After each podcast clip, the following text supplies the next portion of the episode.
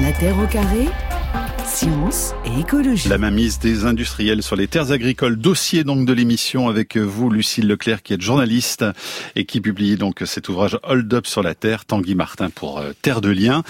Lucille Leclerc, cette enquête est assez euh, édifiante, elle est passionnante en tous les cas. Elle concerne donc les terres agricoles qui sont aux mains de ces grandes entreprises de l'agro-business en raison, on le verra, d'une absence de régulation euh, efficace. Et cette histoire, je le disais, se passe bien en France, Lucille Leclerc. Oui, euh, exactement. Ça se passe en France. Euh, alors, il faut savoir que la terre agricole recouvre plus de la moitié euh, du territoire français. c'est un des biens les plus précieux que nous ayons puisque c'est le réservoir de notre alimentation. Euh, et aujourd'hui, des groupes agroalimentaires puissants l'achètent de manière très discrète. C'est le sujet de mon livre euh, Hold Up sur la Terre. Alors oui, l'accaparement euh, des terres, j'en avais déjà entendu parler avant de faire cette enquête, mais pour moi, c'était quelque chose qui se passait au Brésil, à Madagascar, et j'ai été étonnée de voir que ça se passait chez nous.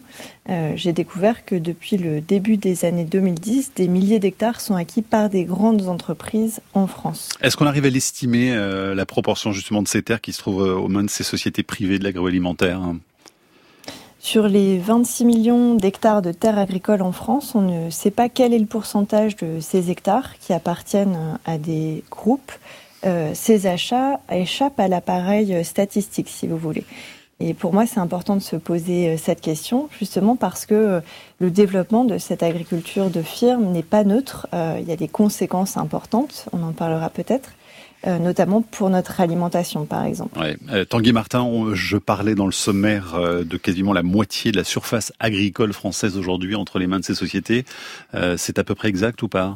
Alors, moi, je vais être extrêmement prudent comme euh, comme Lucille parce qu'on parle de choses qui effectivement sortent de du champ de la statistique agricole française. Ouais, C'est les Amis de la Terre hein, qui inventent en, en, tout cas euh, cette alors proportion. Il faudrait, il faudrait demander euh, aux, Amis de la Terre euh, d'où ils tirent ce chiffre. Moi, ce que j'ai pu retrouver, c'est dans le livre Le nouveau capitalisme agricole de Purseigle, Nguyen et Blanc. On parle de fermes aux allures de firmes qui recoupent, je pense, un petit peu, alors pas exactement ce que décrit Lucille, mais un petit peu ce que décrit Lucille, représenterait 10% des exploitations agricoles en France 30% de la production et 30% de l'emploi agricole en France. Donc on peut imaginer, même si ce sont des euh, firmes et des fermes qui sont extrêmement productives, que ça va représenter une part significative de l'agriculture en France et surtout une part de plus en plus importante. Et je pense que c'est, il n'y a, y a pas que le phénomène en lui-même, il y a sa dynamique et on y reviendra certainement après. Mais en tout cas, on est sur euh, des phénomènes qui sont euh, en train de s'amplifier et de s'accélérer. Un phénomène qu'on connaît mal, en tout cas, et vous évoquez même une, une omerta euh, Lucille Leclerc, à, ce sujet-là Parce que vous dites, ben, ça concerne évidemment les, paysans, les agriculteurs, pour lesquels c'est souvent difficile d'avouer qu'ils ont été rachetés par un industriel. Ça peut représenter véritablement une, sorte de honte, à hein, devenir le propre salarié de sa ferme.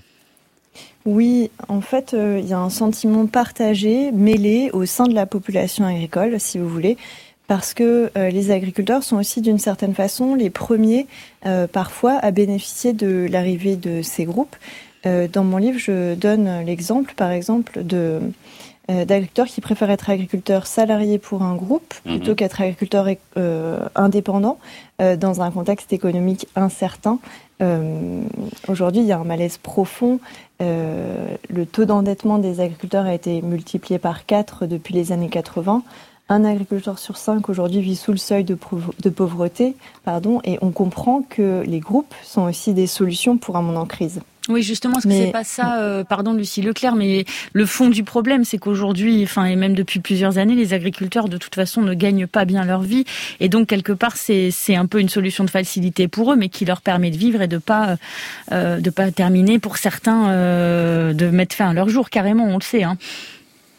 Oui, alors il y a un point que j'aimerais partager. Si vous voulez, j'ai le sentiment d'un retour en arrière. Euh, avant, les agriculteurs étaient maîtres chez eux. Euh, grâce à d'âpres combats, ils étaient devenus locataires, propriétaires de la terre. Et vous voyez, j'ai le sentiment aujourd'hui que l'arrivée de groupes qui relèguent l'agriculteur au rang de simple exécutant, puisque sur ces terres, les agriculteurs passent sous la direction d'un groupe. Donc on n'a plus d'agriculteurs, mais on a des ouvriers salariés. Qui fait le plan de culture, c'est le groupe. Qui fait, euh, qui décide des rations alimentaires pour les animaux, c'est le groupe. Euh, moi, j'ai le sentiment d'un retour en arrière avec euh, l'achat de foncier par euh, des groupes agroalimentaires qui cherchent à maîtriser la chaîne de A à Z.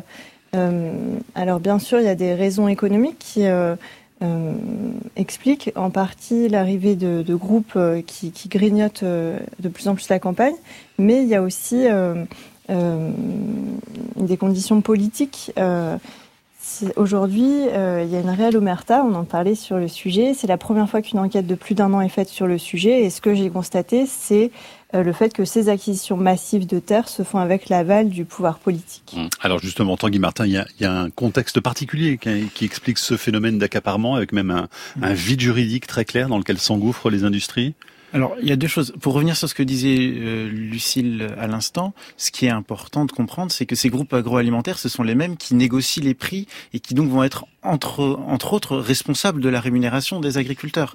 Et donc, euh, ce phénomène, il est à double bande. Il faut bien comprendre que si ces agriculteurs ont du mal à se nourrir, c'est aussi qu'ils fournissent de, des matières premières à ces firmes agro-industrielles qui ne les rémunèrent pas à leur juste prix et donc euh, les mettent euh, quelque part euh, dans, dans, des problèmes économiques jusque effectivement à ce taux de suicide extrêmement important qu'on connaît qui, qui est absolument horrible.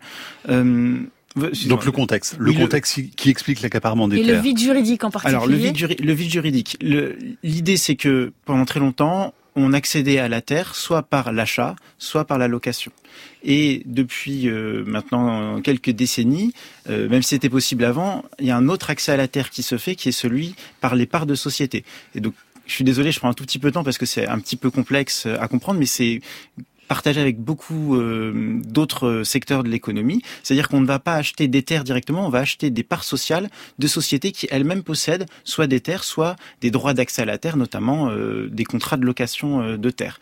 Et la régulation française de l'accès à la terre, qui a été mise en œuvre dans les années 60, n'a pas du tout été mise en œuvre pour réguler ce marché d'accès à la terre. Et donc effectivement, en achetant des parts sociales de sociétés qui possèdent des droits d'accès à la terre, je suis désolé, c'est un peu compliqué comme formulation, mais on est sur des objets émergents, eh bien, on peut contourner en grande partie la régulation foncière. Le législateur a essayé un tout petit peu de mettre à frein à cela et de, faire rentrer ce marché des parts sociales, euh, donc de l'accès à la terre par les parts sociales, euh, l'année dernière, mais c'est encore balbutiant, c'est très mal dimensionné, et aujourd'hui, on a encore euh, tout à fait les moyens de contourner toutes les règles d'accès à la terre fixées dans la loi en passant par des montages dits sociétaires. Tanguy Martin, vous faisiez allusion au SAFER, hein, créé mhm. donc dans les années 60, de la propriété des terres, euh, qui était quand même, Lucie Leclerc, une sorte de garde-fou face aux appétits des industriels. Il y avait une sorte de régulation quand même qui se faisait. Hein.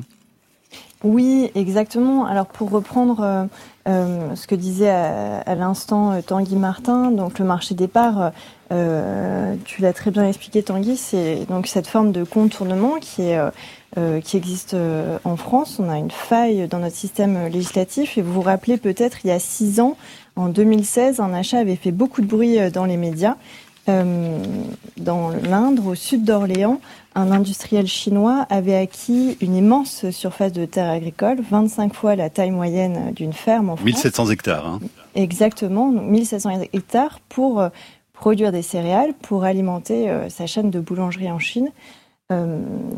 Et les Chinois, on le sait, ont une politique d'acquisition de terres dans le monde entier parce que leur sol est pollué et pour assurer un approvisionnement sain, si vous voulez, ils achètent des terres ailleurs. Et il n'y a pas qu'en Afrique que les Chinois achètent des terres. Donc, on a raison de parler des sociétés chinoises, mais vous voyez, sur le marché des terres en France, on mhm. ne trouve que 2% d'acheteurs étrangers.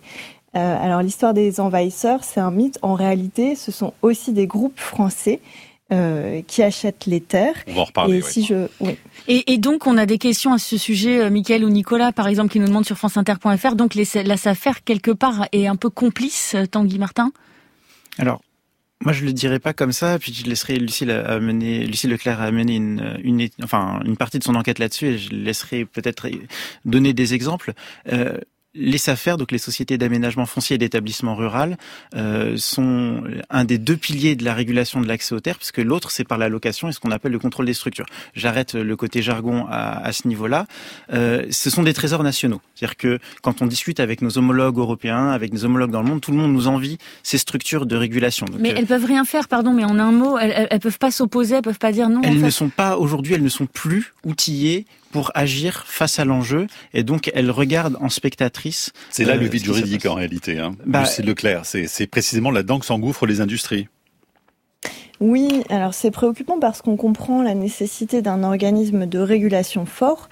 Euh, au départ, cette affaire était censée favoriser les agriculteurs. Elle le fait toujours aujourd'hui, mais euh, j'ai constaté lors de mon enquête qu'elle autorise la vente de terres agricoles à des groupes.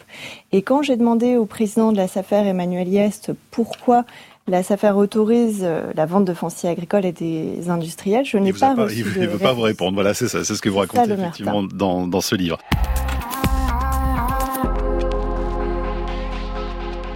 Au cœur de ces 23 hectares, les porcelaines naissent puis grandissent à l'air libre. Un élevage 100% bio lancé il y a tout juste un an.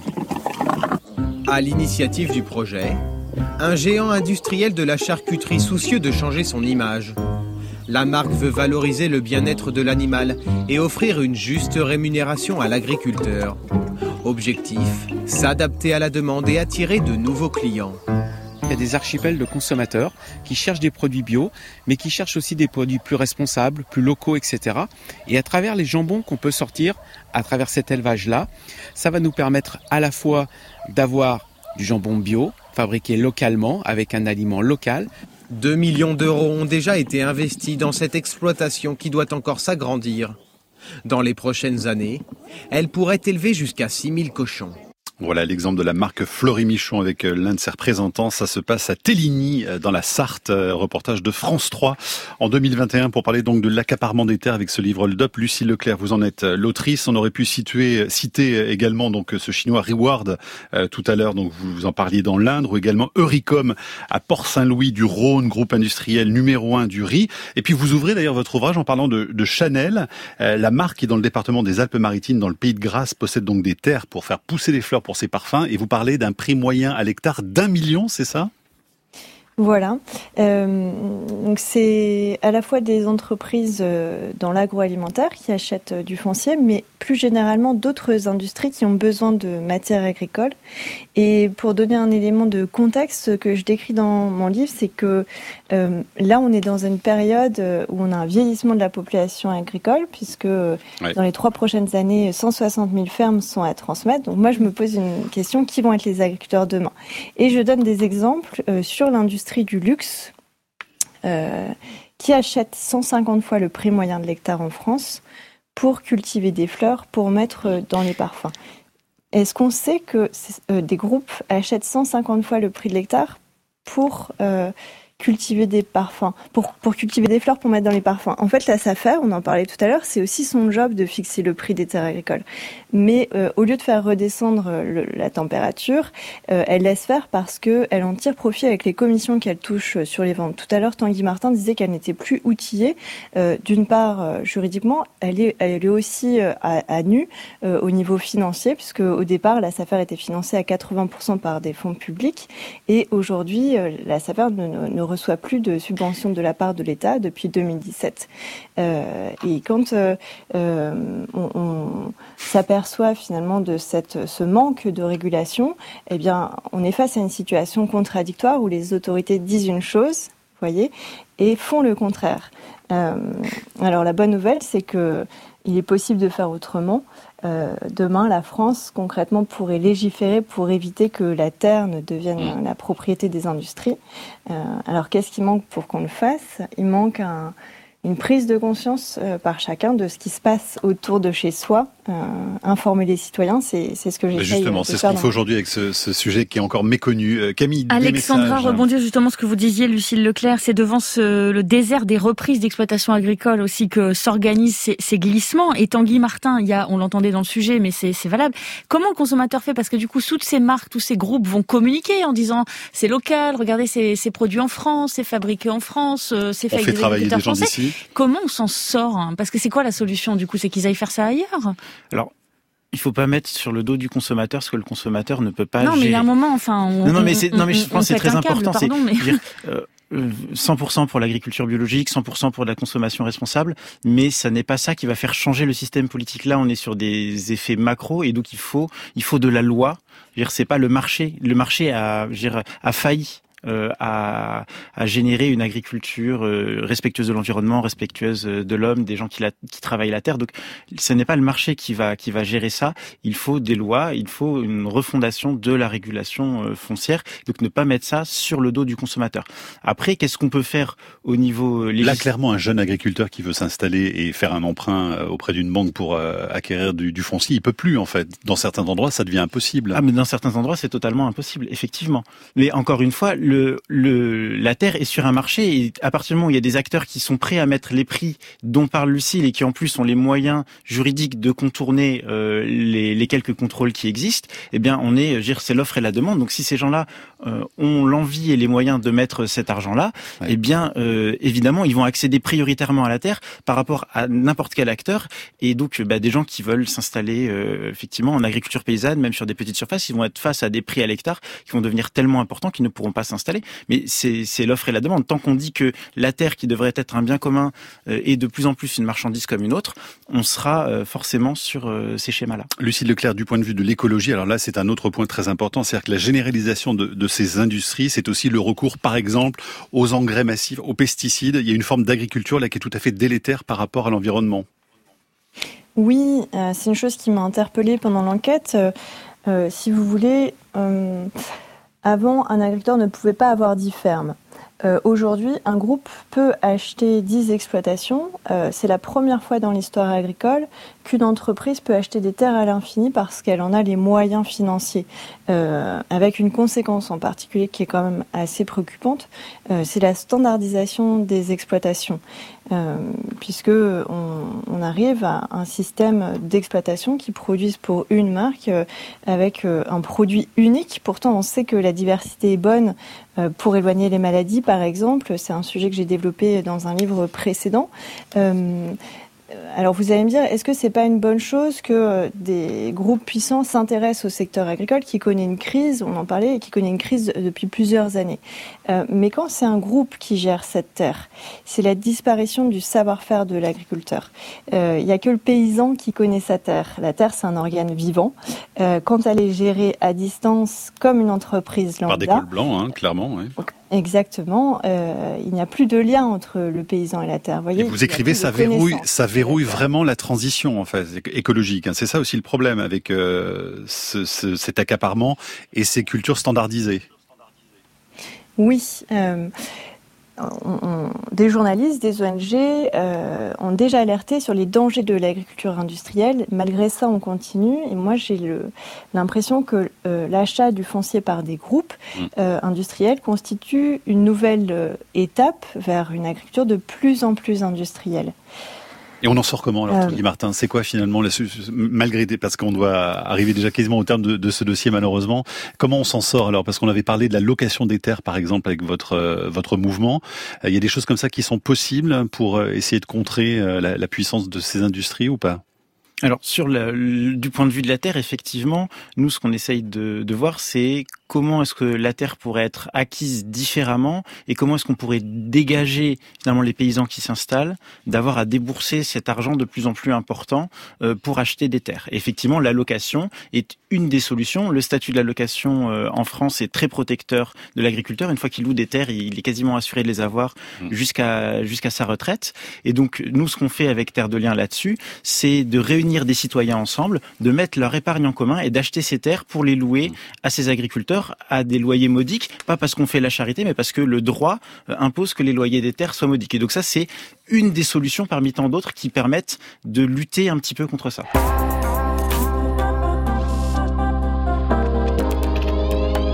Martin, une petite semaine de chasse euh, pour le zèbre ou l'ours, ça vous tenterait? Non, pas vraiment. Safari photo, pourquoi pas. Vous étiez au courant que ça existait?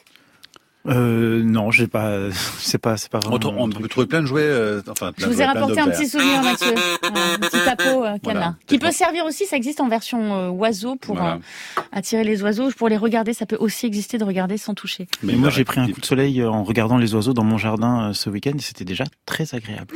Lucille Leclerc, on va terminer bien sûr cette discussion. Il nous reste deux minutes avant de se quitter autour de votre livre Hold Up sur la terre. Cette enquête donc sur le sol français agricole privatisé par les industries.